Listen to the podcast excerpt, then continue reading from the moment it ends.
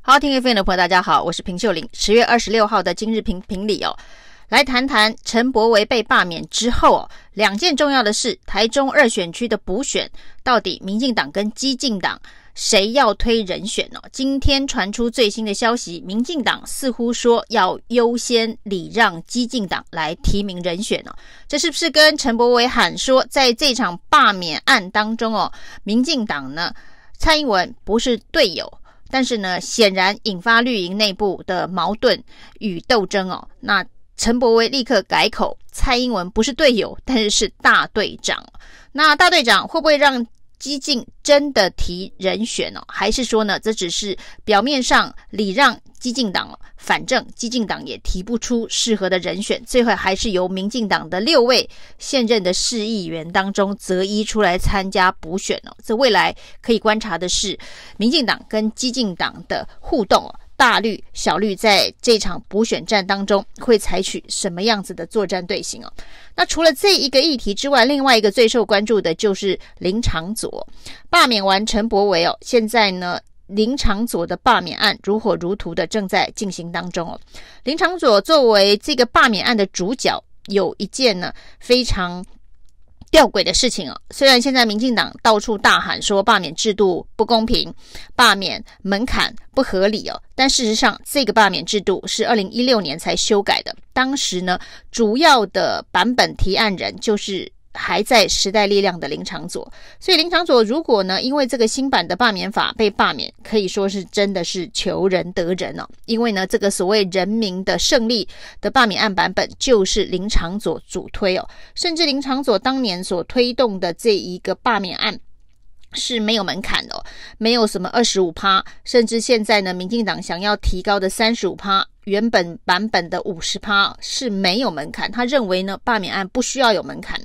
只要投出来的票相对多数就可以哦，就是同意大于不同意就可以，根本不需要这百分之二十五的投票率的门槛。当时林长佐的主张是这样哦，那此时此刻呢，面对有门槛哦，因为最后呢还是以百分之二十五四分之一的门槛通过。的状态之下，陈柏惟罢被罢免之后，林长佐现在也要高喊说这个罢免制度不公平哦，真是令人相当的无言呢、哦。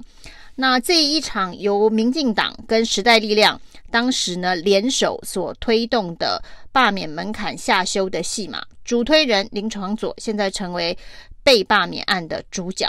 那这个在旁边当啦啦队的民进党当时的这个内政委员会召委是陈其迈哦，高高喊。这个门槛下修是人民的胜利哦，推动了林昶佐帮腔的陈其迈哦，现在到底要修罢免案的门槛该怎么下车？这件事情变得非常的头痛。柯文哲就说：“这个神也是你们，鬼也是你们，要下修门槛的是民进党、时代力量跟激进党。现在呢，决定要提高门槛的也是民进党、激进党跟时代力量啊。”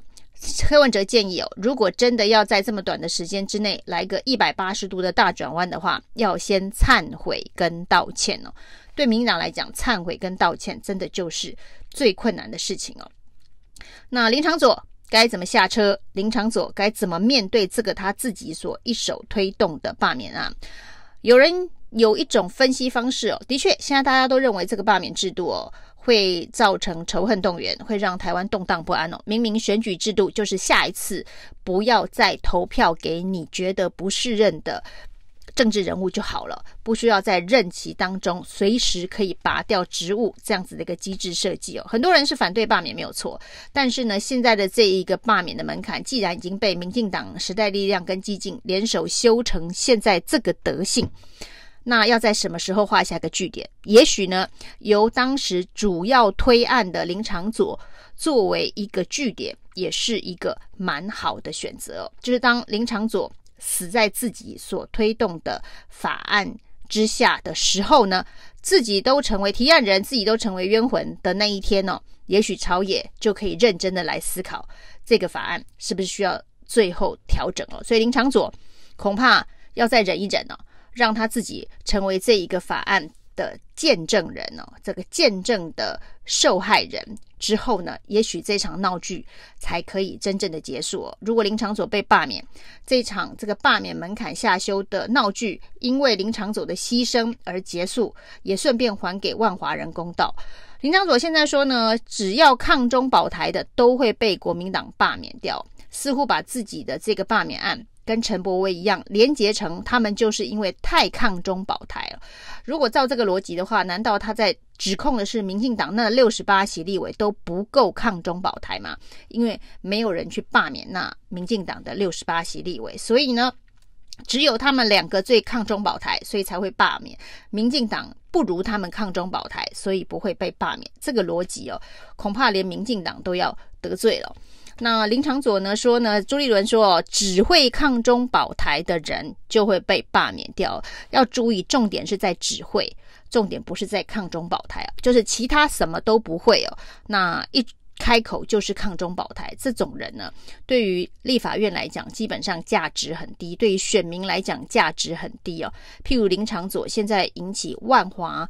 的民怨。可以说是非常的高，特别是在防疫期间这三加十一的争议哦。那卫福部居然有人说没有三加十一哦，三加十一不是破口，破口在万华，大家就说万华是这个宇宙的虫洞嘛，没有从境外移入的病毒直接降落飘落在万华嘛。那林长佐在那个时候都没有勇敢的站出来。帮万华人讲话，说万华不是破口，那所以万华人对他的不满哦，这恐怕已经是蓝绿共识哦。不管是蓝还是绿的万华人，可能都觉得林长佐不是自己人哦。那所以林长佐会不会被万华人给罢免？这恐怕也是地方的责任政治当中一个重要的指标。那这件事情又是在林长佐自己所推动的选罢法门槛下修的条件之下所进行哦，所以就算林长佐被罢免哦，有两大意义哦，一个他为他自己的法案见证，求仁得仁；第二个呢，也许呢林长佐成为这个见证者之后，朝野就可以平心静气的下来协商，是不是要重新调整有关于。这个罢免门槛的议题，那另外呢，这个台中二选区的问题哦，现在到底国民党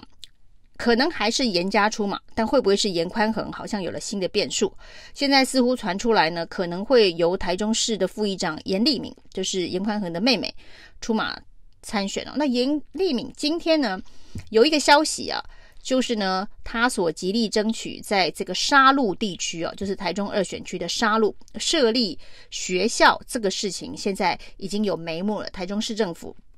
愿意拨出预算，在沙鹿设新的小学，让沙鹿人呢可以就近的这个就学哦。那这件事情呢，在中部台中二选区可以说是非常重要的这个是重要的议题。但是过去一直以来哦，即便是陈柏伟在这一年九个月、一年十个月的立委任期当中，也从来没有碰触这个杀鹿人觉得最重要的一个地方的教育的议题。那严家的服务，严家在基层的实力哦，到底让这场补选会不会轻易过关呢、今天居然有青绿的这一个医师啊，就是青绿的网红医师呢。说严家在地方所得到的支持，以及他们对地方的贡献呢，是天龙人还有不是地方的人是难以想象。他举了三个例子啊，一个呢就是他曾经看到一则新闻哦，就是在这一个中部选区呢，有一个呃电脑天才。那他因为没有电脑，所以呢，这个上了大学之后没有工具。那他本来要捐二手电脑，没想到打电话询问的时候，严家已经捷足先登，已经先捐了电脑。那有这个挖柜的故事哦，这个碗粿卖不出去的这个故事，结果严家也是在最短的时间之内哦，让问题解决哦。那现在严立敏不仅是推动基层的这个阅读的运动。而且呢，就让沙鹿可以设了一个小学，这件事情恐怕都是不是在地人无法想象。严家对于基层的服务。那有人当然说很不公平啊，因为严家在这个地方扎根已经好几十年，那严家的财力雄厚，那为什么不问严家的财力为什么这么雄厚？就是有这么雄厚的财力，才有办法做这么到位的服务。这当然是一个循环哦。有钱才能做服务，那有了服务就得到选民的支持，选民的支持就让他选举一直连选连胜哦。那这到底是一个好的循环，还是这中间要做什么样子的一个反向式的思考？这是所有的这一个政治人物都可以去思考的。所有的政治其实都是地方的事物，对人民来讲，抗中保台是高举的理想口号。但是呢，每天生活的柴米油盐酱醋茶，小孩能不能够就近上小学，这可能是他们日常最关心的事情哦。那政治到底那条线是要画在这一个云端，还是这个画在地表？这恐怕。大家会有不同的见解跟想法，但是对于选举来讲，那一张选票投下去的时候，大部分人想的还是如何让自己的生活、自己周遭的环境能够改善。那至于什么样子的一个高道德价值的诉求，能不能够在选举的时候发挥作用，这是所有政治人物都必须要理解。政治这件事情是要接地气的。那至于呢，这个接地气的策略跟方式哦，那如何能够得到人民的信任，这是另外一个层次的问题。以上是今天的评评理，谢谢收听，谢谢收听，请继续关注好好听 FM，并分享给您的好朋友。